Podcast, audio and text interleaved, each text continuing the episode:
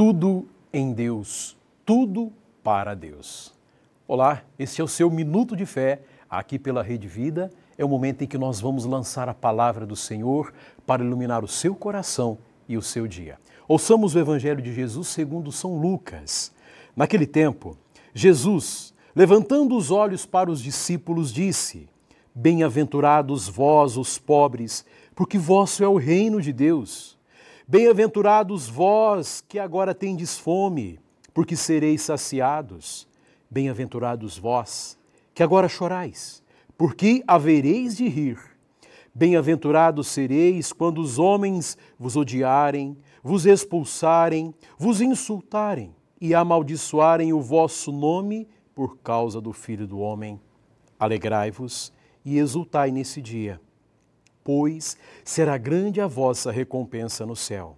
Porque era assim que os antepassados deles eram tratados. Mas ai de vós, ricos, porque já tendes a vossa consolação.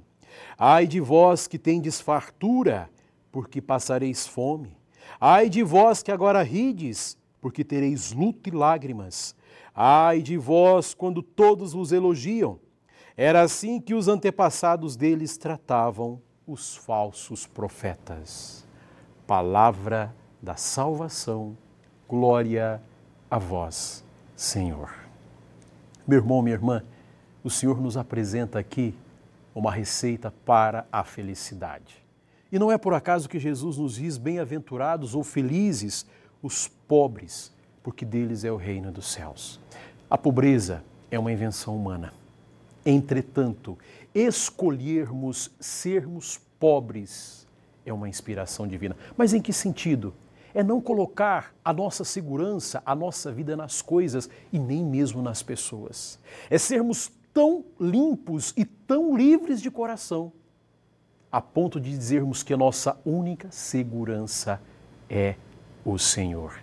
E Jesus nos diz que aí está a felicidade. Sabe, nesse dia que nós estamos iniciando, cada um de nós se pergunte: de onde vem a minha felicidade? Qual é a razão da minha felicidade? O que ocupa o centro da minha vida? Santo Agostinho, numa expressão lindíssima, ele nos diz assim: só pode fazer feliz o ser humano aquele que o criou. Sim, meu irmão, minha irmã, Deus sabe os mecanismos da nossa felicidade. Deus sabe o caminho da nossa felicidade, porque foi Ele justamente quem nos fez. E um desses caminhos é escolhermos sermos livres e não apegados ao mundo ou às coisas, a ponto de reconhecermos que somente Deus é necessário. Experimente. Experimente se livrar dos seus medos, experimente se livrar dos seus sentimentos, experimente se livrar dos seus apegos e colocar Jesus no centro da sua vida. Você vai ver o cumprimento dessa palavra na sua existência e uma felicidade perene que dura para sempre. Que o Senhor derrame muitas bênçãos sobre você, especialmente sobre o seu coração, para que você tenha um coração bondoso como o coração de Jesus. O Senhor te abençoe e te guarde, em nome do Pai, e do Filho e do Espírito Santo. Amém.